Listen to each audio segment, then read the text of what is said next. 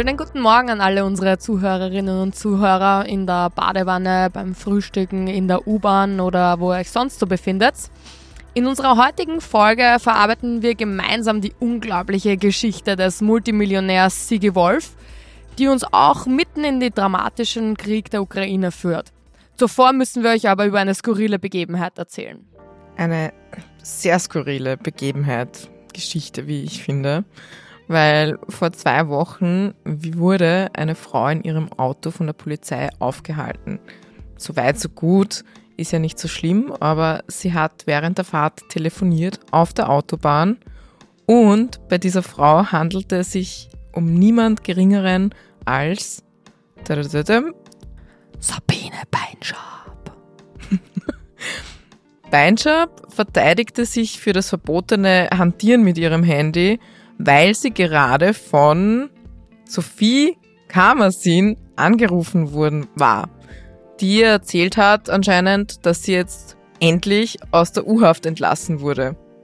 Richtig crazy, oder? Fehlt eigentlich nur noch, dass der Thomas Schmidt auf der Rückbank sitzt oder so. Aber damit ist die Geschichte noch nicht erledigt, weil die Polizeibeamten haben dann am nächsten Tag in der Zeitung gelesen, dass eben die Sophie Kamersin tatsächlich enthaftet wurde, allerdings unter drei Bedingungen. Erstens, sie darf geschäftlich keine Umfragen, Politikanalysen mehr machen, damit sie sie nicht mehr kriminell macht. Unschuldsvermutung. Ähm, zweitens, sie müsse melden, falls sie vorab das Land verlässt. Und drittens, sie muss jeglichen Kontakt zu anderen Beschuldigten in der Inseratenaffäre unterlassen also Ex-Kanzler Sebastian Kurz, mehrere Kurzvertraute, Ex-ÖBAG-Chef Thomas Schmidt oder Medienmacher Wolfgang und Helmut Fellner. Und ebenfalls auf dieser Liste Sabine Beinschab. Also Sophie Kamersin hätte die Sabine Beinschab auf keinen Fall kontaktieren dürfen. Die sagt aber zur Polizei, dass sie deswegen am Handy ist auf der Autobahn und deswegen am Hantieren mit ihrem Handy war. Also kurz nach ihrer Entlassung aus der U-Haft bringt die Sabine Beinschab ihre einstige Chefin wieder mal in eine schwierige Lage. Allerdings Good News für die Sophie Kammersin vorerst einmal. Beinschabs Anwälte versicherten dann anschließend der WKStA, also der der Vorfall von, der, von den entsprechenden Polizeibeamten auch sofort gemeldet wurde, ähm, dass ihre Mandantin sich missverständlich ausgedrückt hat. Also sie hat nicht mit Kamasin telefoniert, sondern am Handy über ihre Enthaftung gelesen. Also halb so wild und sie ist auch mit einer milden Strafe von 50 Euro, die kann sie sich bestimmt leisten, davon gekommen. Aber trotzdem sehr, sehr skurrile Geschichte. Absolut. Aber jetzt gehen wir nun zu unserem eigentlichen Star der Woche, Sigi Wolf. Der Sigi oder auch der Herr Wolf, wie er genannt werden möchte, war vergangene Woche im Untersuchungsausschuss. Ähm, aber wieso überhaupt? Er war bekannter Unterstützer von Sebastian Kurz und organisierte laut dem ehemaligen Vizekanzler Mitterlehner für den Bundeskanzler, also für Sebastian Kurz, Sponsoren-Rallies und wurde von diesen als möglicher Aufsichtsratsvorsitzender der ÖBAG vorgeschlagen. Er wurde zudem im Hinblick auf mögliche Bestechung und Bestechlichkeit im Zusammenhang mit einem seiner Abgabeverfahren als Beschuldigter geführt. Er versuchte nämlich der Republik um die 7 Millionen Euro inklusive Strafzinsen in Höhe von 686.736,44 Euro zu entziehen und das mit Hilfe seines Teams aus Steuernberatern, türkisen Ministeriumsmitarbeitern oder Finanzmitarbeiterinnen. Aber von Anfang an, wer ist dieser Sigi Wolf? Sigi Wolf wurde 1957 geboren in Feldkirch in der schönen Oststeiermark als Sohn von einer Landwirtsfamilie und er hatte sage und schreibe sechs Geschwister. Er hat nicht studiert, sondern über die Abendschule seinen Meister erlangt und ähm, also abgeschlossen und dann über Berufserfahrung auch noch den Ingenieurstitel erlangt.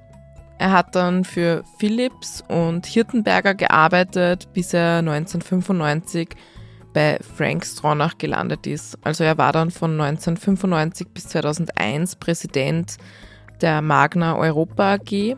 Ab 2001 war er dann Vorsitzender und Präsident der Magna Steyr AG. Von 2002 bis 2005 war er Vice Chairman und Vorstand der Magna International. Ab 2005 bis 2010 war er CEO von Magna International. Von 2010 bis 2018 war er dann Aufsichtsratsvorsitzender von Russian Machines. Von 2010 bis 2019 Aufsichtsratsvorsitzender von der Gas Group. 2007 bis 2015 war er zudem auch Aufsichtsrat von der Strabag. 2014 bis 2016 auch Aufsichtsratpräsident der ÖIAG oder heute bekannt als ÖBAG.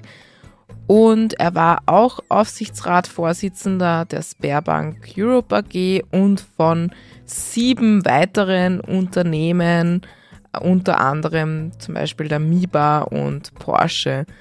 Also unglaublich viele Aufsichtsräte hat der gute Sigi Wolf ähm, inne gehabt, betreut und es waren anscheinend so viele, dass er sich selbst eigentlich gar nicht genau erinnern kann, wann er wo gesessen ist, in wie vielen er war, wie wir in der letzten Befragung des Untersuchungsausschusses gehört haben.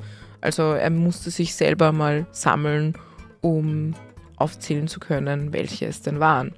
Und jetzt muss man sich schon fragen, wie viel Geld dieser Mann in dieser Anzahl von Aufsichtsräten eigentlich verdient haben muss. Also schlecht ist es ihm sicher nicht gegangen und trotzdem wollte er der Republik ganze, also rund 7 Millionen Euro Steuern hinterziehen oder hat vergessen, sie zu zahlen, wie auch immer. Und als das Finanzamt diese dann wieder eingefordert hat, hat er sich dagegen gewehrt und hat sich da noch geweigert, die Strafzinsen von 680.000 Euro zu zahlen. Also im Grunde muss das ja eigentlich eine sehr lächerliche Summe für einen Mann, der in so vielen Aufsichtsräten gesessen ist, sein. Oder? Was sagst du dazu? Naja, gleichzeitig empfindet er sich ja immer als self-made man, also dass ein großer Teil das alles er selbst gemacht hat. Also du glaubst, er hat das so hart verdient, das Geld, dass es ihm, dass, er, dass es ihm einfach zusteht und er es nicht hergeben kann. Ja, es steht ihm absolut zu, wie, wie er meint, aber wir wissen auf der anderen Seite jetzt auch, wie auch neuerliche Chats auch bekannt gemacht haben, dass er starke Verbindungen zum Beispiel auch mit dem Oligarchen, dem russischen Oligarchen Oleg Deripaska hatte und dass einfach ein großer Teil seines Vermögens aufgrund dieser Beziehung zu diesem russischen Oligarchen damit verbunden ist. Und genau diese Geschichte ist, finde ich, besonders jetzt gerade relevant im Zuge der Ukraine-Krise, weil Oleg Deripaska bereits davor schon Teil der Sanktionsliste war und Sigi Wolf sehr heftig für ihn interveniert hat beim damaligen Bundeskanzler Sebastian Kurz um ihn von dieser Sanktionsliste runterzubekommen. Viele von euch fragen sich jetzt sicher, wer zur Hölle ist dieser Oleg Deripaska? Seine Geschichte ähnelt jener der meisten bekannten Oligarchen. Er ist eigentlich in einfachen Verhältnissen aufgewachsen, war fleißig und diszipliniert und befand sich dann mit dem Fall der Sowjetunion und den damit einhergehenden Privatisierungen zur richtigen Zeit am richtigen Ort, um wirklich viel Geld zu machen. Wirklich, wirklich viel Geld.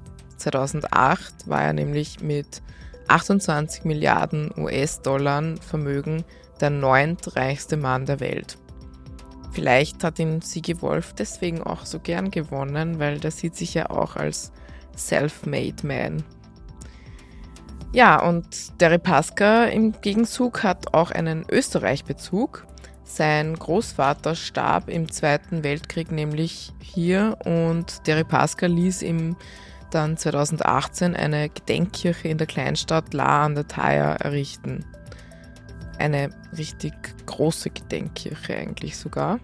Wann und wo Deripaska und Wolf dann eine Vertrauensbasis schlussendlich aufgebaut haben, ist nicht so leicht zu rekonstruieren, aber mit seinem Ausstieg aus Magna 2010 wurde Wolf auf jeden Fall Aufsichtsratsvorsitzender von zwei Unternehmen von Oleg Deripaska, nämlich, wie schon vorher genannt, Gas und Russian Machines. Das Unternehmen Russian Machines wurde 2005 gegründet und vereint Maschinenbauinvestitionen von Oleg Deripaska unter diesem Namen. Also es ist in verschiedenen Branchen tätig, wie der Automobilherstellung, der Eisenbahnindustrie, der Flugzeugherstellung ähm, und betreibt insgesamt 24 Produktionsanlagen verteilt über zwölf Regionen in Russland. Und Teil dieser Holding ist eben auch die GAS, also ein Auto- und Rüstungskonzern, der neben zivilen Fahrzeugen auch Schützenpanzer herstellt. Und der Repaska gehört über eine zypriotische Firma wiederum auch ein Viertel des österreichischen Baukonzerns Strabag, wo Sigi Wolf, wie wir vorher schon gehört haben, auch im Aufsichtsrat einst war. Also zusammengefasst, Wolf ist mit einem der wichtigsten russischen Oligarchen dick im Geschäft, also beginnt beim damaligen Bundeskanzler Sebastian Kurz für den zu intervenieren.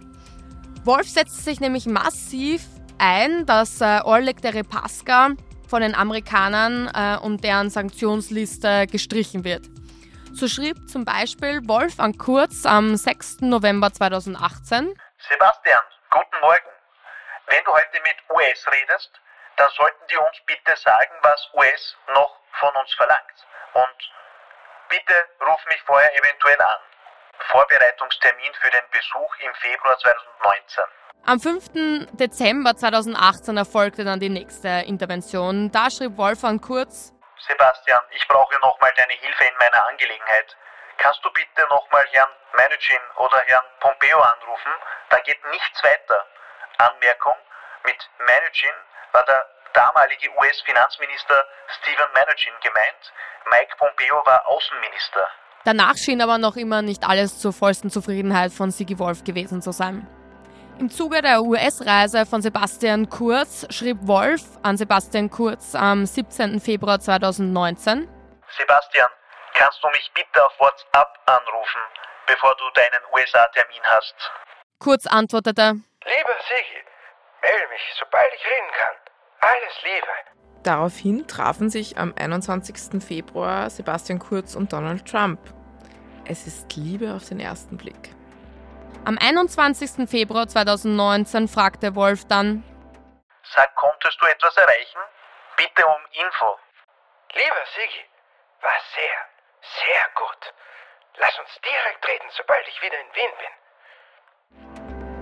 Die Probleme dürften sich dann aber nicht erledigt haben, also schrieb Wolf an Kurz am 16. April. Lieber Sebastian, ich hoffe, dass alles bei dir gut läuft. Zwei Fragen. Erstens, darf ich dich wieder bitten, in den USA anzurufen. Sehr gerne würde ich dich vorher genau briefen, eventuell in den nächsten Tagen. Sebastian Kurz scheint aber nicht geantwortet zu haben. Daraufhin schrieb Wolf wieder an Sebastian Kurz. Sebastian, guten Morgen. Hast du auf mich vergessen? Zwei Tage später meldete sich Kurz dann bei Wolf. Wo sollen wir uns treffen? Bei dir im Fontana oder in der Innenstadt? Wolf, ich lade gerne ins Fontana. Spargel? Wolf, lieber Sebastian, heute wird unser Gasproblem an Herrn Managin vorgetragen. Daher wäre es besonders wichtig, wenn du noch einmal White House und Managin bitte anrufen kannst. Wolf, der Finanzminister entscheidet final. Ich brauche hier bitte deine Unterstützung. Inwiefern Sebastian Kurz nun in den USA interveniert hat, ist nicht erkenntlich. Erkenntlich ist allerdings, dass das US-Finanzministerium die Sanktionen gegen die Gasgruppe im Juli 2020 aufweichte. Der Repaska selbst blieb aber immer auf der Sanktionsliste. Also es wurden quasi nur die Sanktionen gegen seine Unternehmen aufgeweicht. Aber immerhin, good for him. Was an den Aufweichungen dieser Sanktionen für die beiden Unternehmen der Repaskas so brisant ist und was das mit dem aktuellen Ukraine-Krieg zu tun hat, erzählen wir euch in einer kurzen, knackigen Bonusfolge. So, aber wieder zurück nach Österreich und ins Jahr 2016. Es war das Jahr 2016, als nämlich Sigi Wolf über eine Änderung des Doppelbesteuerungsabkommens zwischen der Schweiz und Österreich stolperte. Diese Änderung, Novelle des Steuerabkommens hat nämlich festgeschrieben, dass Einkünfte aus Geschäftsführertätigkeiten in der Schweiz auch in Österreich steuerpflichtig sind und ist eigentlich auch 2007 schon in Kraft getreten. Sigi Wolf bzw. sein Steuerberater wahrscheinlich legten die Steuererklärung aber nach dem alten Muster. Also zwischen 2006 und 2011 versteuerte Sigi Wolf seine Einkünfte aus der Schweiz nicht ordnungsgemäß und das fiel dem Finanzamt 33 aus der Wiener Neustadt erst 2012 bzw. 2016, als dann eine entsprechende Großbetriebsprüfung beendet war, also die dauerte vier Jahre, auf. Und es kam dann zu Nachforderungen von in Summe 7 Millionen 93.332,17 Euro, inklusive Strafzinsen in Höhe von 686.736,44 Euro. Also noch einmal neun Jahre später. Und aus Sigi Wolfs Brille gesehen kann ich irgendwie jetzt schon ein bisschen nachvollziehen, dass man sich dann denkt, ja gut, neun Jahre später kommen es mal drauf und jetzt soll ich diese Menge an Geld zurückzahlen. Also ich als Jasmina frage mich da jetzt schon auch, wie das passieren konnte und denke mir irgendwie auch, entweder hat es jemand in diesem Finanzamt extrem verschissen oder jemand hat ein bisschen beschissen, weil das kann es ja eigentlich fast nicht sein. Gleichzeitig frage ich mich, wie oder wo Sigi Wolf in der Schweiz so viel Kohle gemacht hat, dass er einfach 11 Millionen Euro Steuern nachzahlen muss. Also, das muss man sich einmal vorstellen. 11 Millionen Euro Steuern. Jetzt hat ihm das einfach nicht gepasst, dass er das nach neun Jahren nachzahlen muss und hat entsprechend politische Interventionen begonnen. Also es begann der Überfall auf die Republik Österreich, die sich in drei Phasen gliedern lässt. Phase 1. Das Team. Was braucht man also, um so einen Überfall zu gestalten? Man braucht ein Team. Dieses Team besteht aus Wannabe-Bundeskanzler Sebastian Kurz. Fähigkeit, Blenden. Schwächen, Rückgrat. Das Motiv, er will unbedingt Bundeskanzler werden. Finanzbeamtin Frau K. Fähigkeiten, Akten verschwinden und wieder auftauchen lassen. Schwächen, Raststättenromantik. Ihr Motiv, sie will Vorständin im Finanzamt Baden werden. Finanzminister Hans-Jörg Schelling. Fähigkeiten, weisungsberechtigt. Seine Schwächen, Steueroasen. Und sein Motiv, Investition in die Luxuspension. Kabinettsmitarbeiter Thomas Schmidt. Fähigkeiten, serviceorientierte Hure der Reichen. Schwächen, WhatsApp und Dickpics. Sein Motiv, er will Alleinvorstand der ÖBAG werden. Auftritt Thomas Schmidt. Thomas Schmidt kennen wir ja mittlerweile schon aus äh, verschiedenen anderen Folgen, zum Beispiel aus der Beinschab-Diskussion. Ähm, also wir wissen auf jeden Fall, Thomas Schmidt ist sehr stark in Sebastian Kurz, seinem Team und versucht ihn aufzubauen.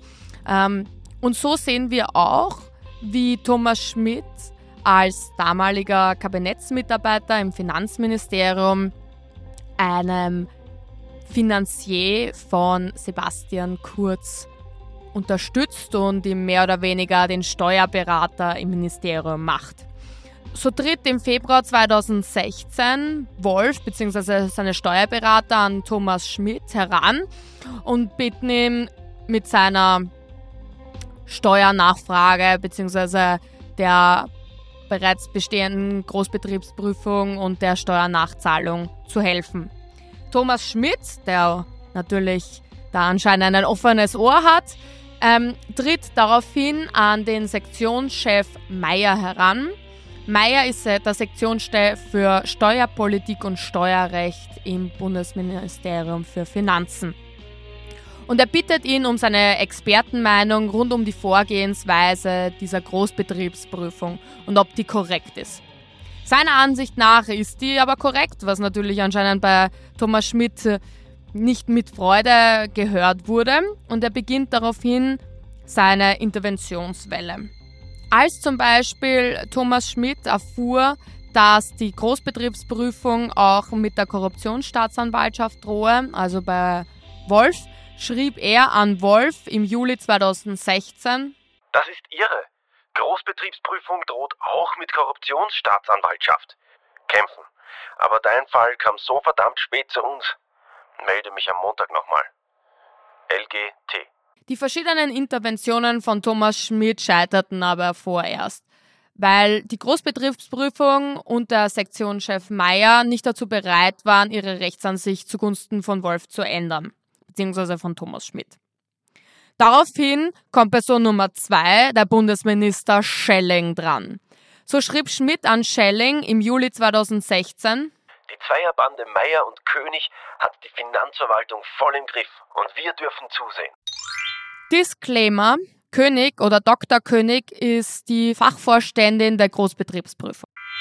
Thomas Schmidt an Hans-Jörg Schelling. Wir haben keine Chance mehr. Schelling, aber die müssen das versuchen. Eine andere Möglichkeit haben wir nicht. Dieses Verfahren zu verlieren wäre auch für uns sehr blamabel. Und dann schreibt Schelling, dann wird er das halt in Berufung durchkämpfen müssen. Sieht Krammer, Anmerkung Kabinettsmitarbeiter, eine Möglichkeit? Bitte SMS gleich löschen.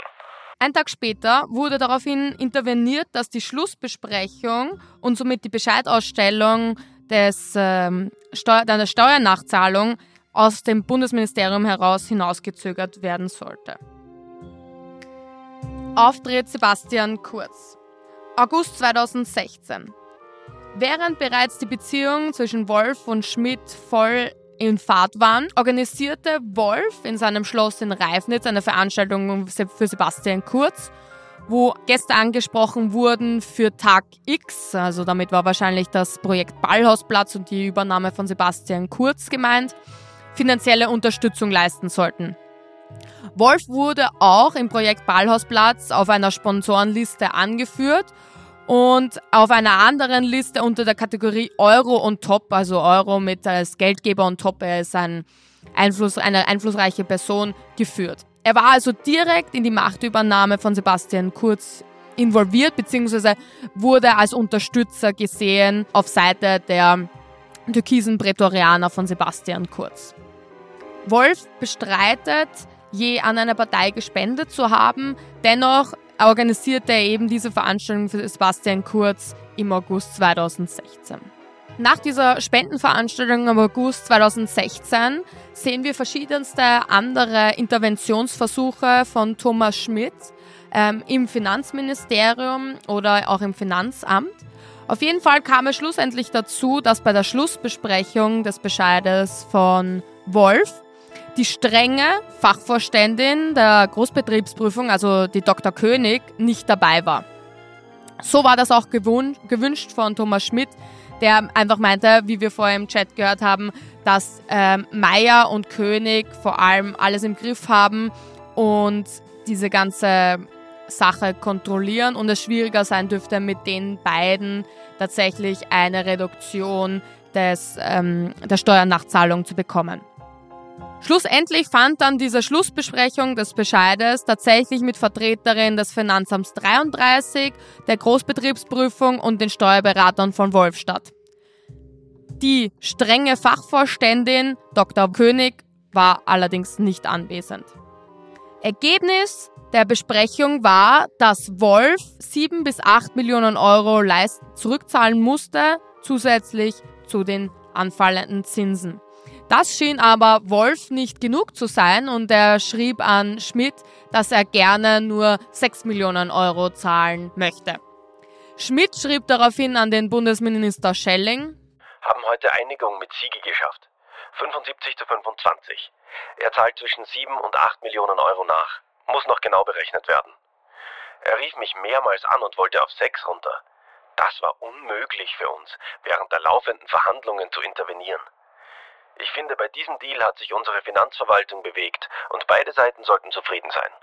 Allerdings war diese Intervention zu kurzfristig und das Finanzamt 33 forderte im Dezember 2016 bescheidmäßig die Einkommensteuer von rund 7 Millionen Euro sowie die Anspruchszinsen von ca. 700.000 Euro für die Jahre 2006 bis 2011 nach. Phase 2. Der Deal. Mit diesem Erlass des Nachforderungsbescheids Ende 2016 ist Wolf jedoch nicht zufrieden. Er will keine 7 Millionen Euro Einkommenssteuer nachzahlen, sondern nur 6 und die Anspruchszinsen von rund 700.000 Euro will er schon gar nicht zahlen. Deswegen wendet er sich an seinen serviceorientierten Freund Thomas Schmidt. Wolf an Schmidt. Lieber Thomas, ich muss dich bitte fragen, könntest du mit deinen Kollegen reden? Begründung, warum Zinsnachlass ohne auf Schuldzuweisungen? Dank. Und sorry, aber ich muss nächste Woche Einspruch machen. Sigi. Diese Nachricht wird an einen Kabinettsmitarbeiter weitergeleitet. Dieser antwortet. Weiß nicht genau, was er meint. Ich frage am Montag nach, was da los ist. Darauf Thomas Schmidt. Bitte treffe seinen Steuerberater am Montag. Chef hat ihm das zugesagt. Mitarbeiter? Sounds like fun. Okay. Thomas Schmidt. Juhu! Bestes Programm zum Start in eine erfolgreiche Saison. Eine halbe Minute später reichte Schmidt. Vergiss nicht, du hackelst in einem ÖVP-Kabinett. Du bist die Hure für die Reichen. Mitarbeiter? Danke, dass wir das so offen besprechen können. Darauf Schmidt. Bitte drohe mir jetzt nicht mit der Arbeiterkammer. Smiley. Mitarbeiter? Ich werde mir das für schlechtere Zeiten aufheben. Wenn diese erste Intervention auch nicht erfolgreich war, verdeutlicht sie für uns jetzt im Nachhinein zumindest sehr deutlich, für wen die türkise Familie gearbeitet hat. Sie nennt sich immerhin selbst die Hure der Reichen. Es folgte daraufhin ein Ping-Pong-Spiel zwischen Finanzamt, Finanzministerium und Fachaufsicht. Am Ende vertraten sie aber die einhellige Ansicht, dass die gesetzlichen Voraussetzungen, die Rahmenbedingungen für einen solchen Nachlass nicht vorlagen. Deshalb startet Sigi Wolf einen weiteren Interventionsversuch bei Frau K. im Finanzamt der Wiener Neustadt. Dazu trifft er im Juni 2018 Frau K. auf der Autobahnraststätte Guntramsdorf, wo sie ihm offenbar mitteilte, dass sie sein Ansuchen akzeptieren würde, wenn sie den Vorstandsposten des Finanzamts Baden bekäme. Irgendwie typisch Österreich. Ein Multimillionär trifft sie mit einer Finanzbeamtin auf einer Autobahnraststätte in Guntramsdorf, irgendwo in Niederösterreich, obwohl er in der Nähe einen Golfclub besitzt, um einen Deal zu besiegeln, damit er weniger Steuern zahlen muss. Am Abend des 4. Juni 2018 schrieb Wolf an die Finanzbeamtin. Liebe Frau K., ich hoffe, es geht dir gut. Ich würde gerne, wenn du in den nächsten Tagen Zeit hast und eventuell im Fontana bist, Freitag, mit dir einen Kaffee trinken. Frau K. Einen schönen guten Morgen, lieber Sigi. Ich bin bis Freitag in Prüfungskommissionen. Die nachfolgenden Tage geht es besser. Liebe Grüße. Wolf, eventuell Samstag, später Vormittag. Ich komme von der Steiermark. Fontana oder Wiener Neustadt. Sigi. Frau K. Können wir ab Termin telefonieren? Ich sitze bis 16 Uhr in Kommission. Wolf darauf. Okay. Am 9. Juni 2018 machte man dann den Ermittlungsergebnissen zufolge Nägel mit Köpfen. Wolf, liebe Frau K., guten Morgen. 11.30 Uhr, Raststätte Guntramsdorf. Passt dir das? Sigi. Frau K. Passt gut? Wolfgang Schmidt. Ich habe mit der Dame aus W. Neustadt geredet. Sie will baden. Ich sagte ihr, es wird überlegt und sie soll ihr Thema erledigen. Ende Juni 2018 gibt Frau K. dann an Wolf den Namen einer Mitbewerberin für den Posten der Vorständin des Finanzamts Baden bekannt. Am 16. Juli 2018 teilt Frau K. Wolf mit, dass sie am nächsten Tag ein Hearing hätte. Frau K. an Wolf. Morgen Dienstag Hearing, ab 9 Uhr. Wolf, Daumen nach oben. Ich frage. Am 18. Juli fragt Wolf dann bei Schmidt nach, ob das Hearing ihrer Dame, wie sie sagen, schreiben, okay gewesen sei. Wolf an Schmidt. Lieber Thomas, war das Hearing unserer Dame Gestern. Okay. Sigi. Schmidt? Klar. Wolf an Frau K. Vier Daumen nach oben. Höre gerade, Hearing ist top gelaufen.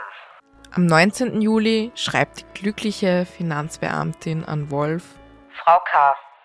Nochmals thanks. Scheint dem Herrn Bundesminister vorgeschlagen zu sein. Wolf, with pleasure. Du gibst einfach einen aus.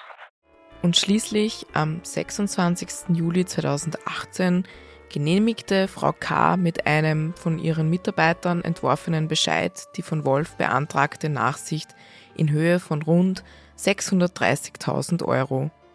Wobei aus der Begründung hervorgeht, dass für die Nachsicht nicht die Anspruchszinsen, aber die Einkommenssteuer für die Jahre 2010 und 12 für die Berechnung der Nachsicht herangezogen wurden. Am 1. September 2018 wurde Frau K. als Vorständin des Finanzamts Baden bestellt. Phase 3. Der Exit.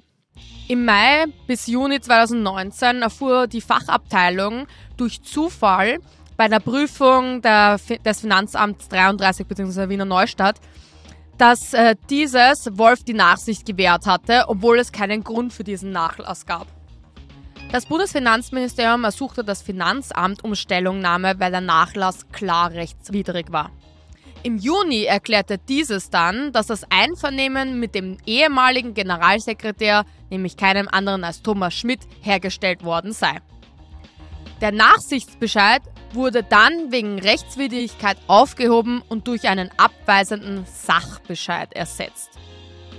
Das meldete dann Wolf wiederum an Schmidt, nämlich Ende Juni, und wollte, dass dieser Nachsicht, dass diese Nachsicht aufgehoben werden soll.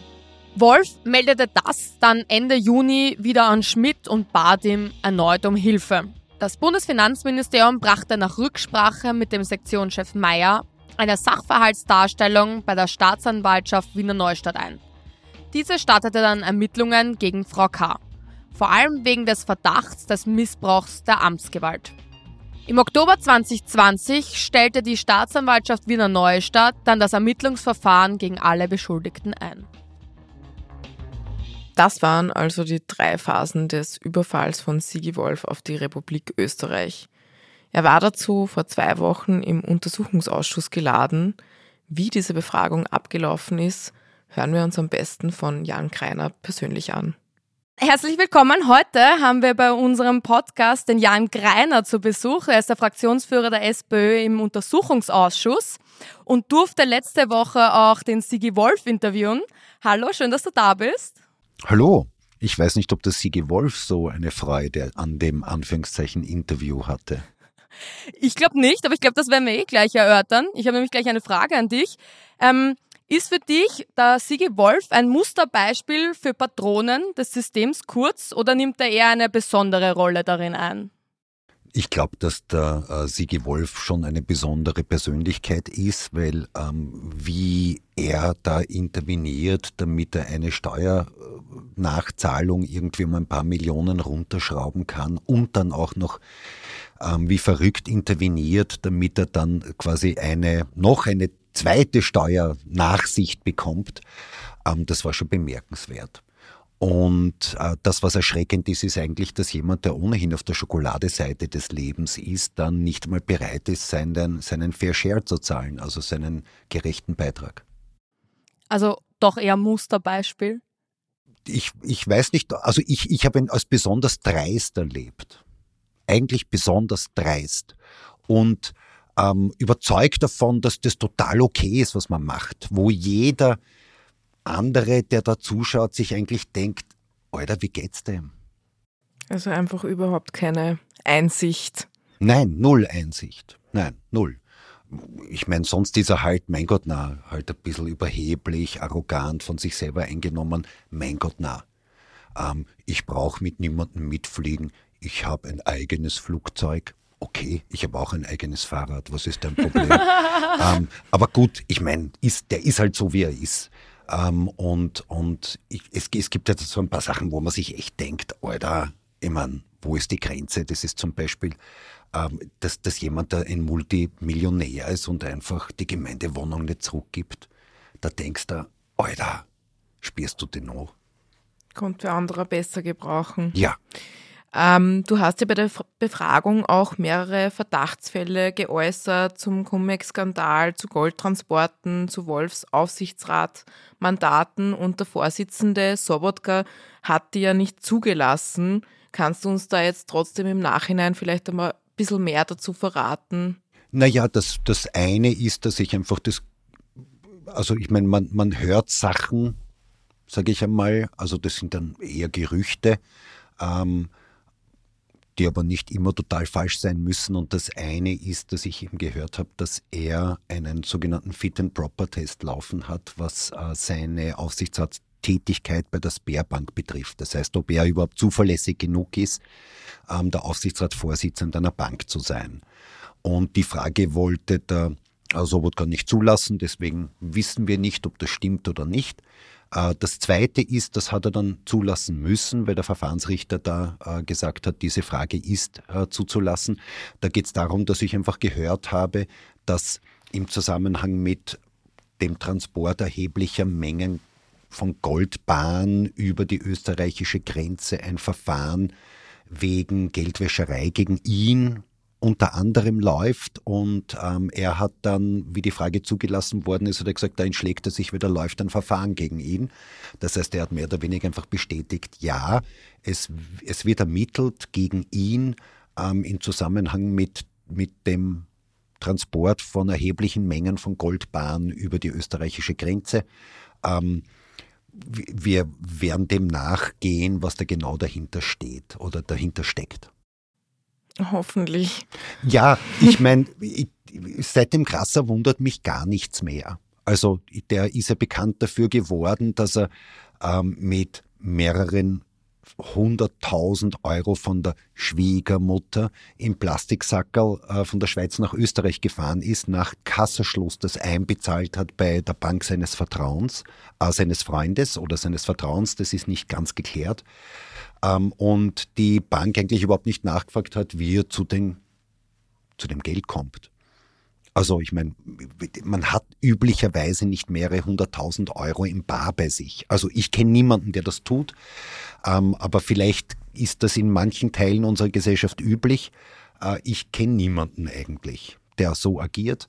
Und äh, so ähnlich ist es beim Sigi Wolf. Vielleicht ist es das so, dass wenn man in solchen Kreisen verkehrt, dass man total unübliche Sachen macht, die unser einer überhaupt nicht versteht. Ähm, wie zum Beispiel mit erheblichen Mengen Goldbahn einfach so über die Grenze fahren oder wie auch immer. Es ist völlig absurd. Hört sich irgendwie an wie so nach schlechten Mafia-Filmen. Ich, ich weiß ja, wie, wie gesagt, die Hintergründe sind unklar. Es, es, es ist unklar, ob er das war, ob, ob das wer für ihn war, ob er nur beteiligt war in irgendeiner Form daran. Aber es ist, ähm, also ich würde mal sagen, Grasser hat uns gelehrt, ähm, man, man, man kann ruhig das Schlimmste annehmen und die Realität ist oft noch weit schlimmer. Äh, dass ein Finanzminister ähm, daran verdient, dass er privatisiert, und zwar privat und seine Freunde Millionen verdienen daran, dass er ähm, noch dazu unterpreisig und zum Schaden der Republik äh, privatisiert, mit dem hätte man vorher vielleicht auch nicht gerechnet. Ähm, nein, es, die, die Realität ist oft weit schlimmer, als man sich vorstellen kann. Und fragen darf man es dann natürlich auch nicht. Das schmeckt ihm beziehungsweise gar nicht, weil Sigi Wolf hat ja dann sogar, glaube ich, gesagt, dass er von dir gar keine, dass er dich gar nicht unterstützen würde, beziehungsweise mit dir gar nicht mehr diskutieren wollen würde.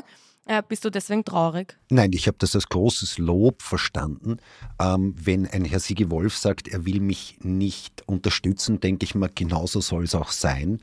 Ähm, der soll nur den Kurz unterstützen. Also der soll nur die unterstützen, die, die sich selber als Hure der Reichen bezeichnen. Ähm, ich würde mich nicht als solche bezeichnen. Und äh, wenn er mit solchen Steuerproblemen zu mir kommen würde, würde ich ihm einfach sagen, äh, nimm den Zahlschein und zahl ein deine Steuerschulden. Würdest du dich als rotes Gesindel bezeichnen? Nein, würde ich nicht. Ähm, ich glaube, das kommt einfach historisch daher, dass, dass die Sozialdemokratie vor 130, 140 Jahren halt das Gesindel organisiert hat. Also die stinkenden, verlausten Arbeiterinnen und Arbeiter. Und das waren halt aus der Sicht derer, die sich als etwas Besseres gefühlt haben, waren die halt das Gesindel. Und ähm, das ist uns offenbar bei manchen noch geblieben, dieses rote Gesindel. Ähm, ja, äh, das sagt einiges über die Leute aus, die das sagen, aber wenig über uns. Würde ich auch sagen. Und ich glaube, da kann man auch froh und stolz drauf sein, dass er einen, so eine Person dann nicht unbedingt unterstützen würde, wie du schon gesagt hast. Ja, ich will gar, also ich meine, prinzipiell will ich von jedem unterstützt und gewählt werden als Sozialdemokratie, aber gerade jemand, der so bekannt geworden ist, äh, also durch seine Interventionen, was seine Steuersachen betrifft, finde ich das als Lob, wenn er sagt, mit Ihnen würde ich gar kein Unterstützungsgespräch führen wollen. Ja, danke. Sind wir zwei. dann sagen wir danke, dass du da bei uns warst und wir sehen uns dann hoffentlich bald. Ja, ich freue mich auch schon. Bis dann. Tschüss, Papa. In unserer nächsten Folge dreht sich alles um Akten. Wir zeigen auf, wie die ÖVP immer wieder versucht, mithilfe von Verzögerungen oder Überhäufungen von Akten die Ermittlungen zu verhindern und den ÖVP-Korruptionsuntersuchungsausschuss zu behindern. Wir sind die Tixo-Chicks. Was die ÖVP schreddert, fügen wir für euch zusammen. Mit transparentem Klebeband.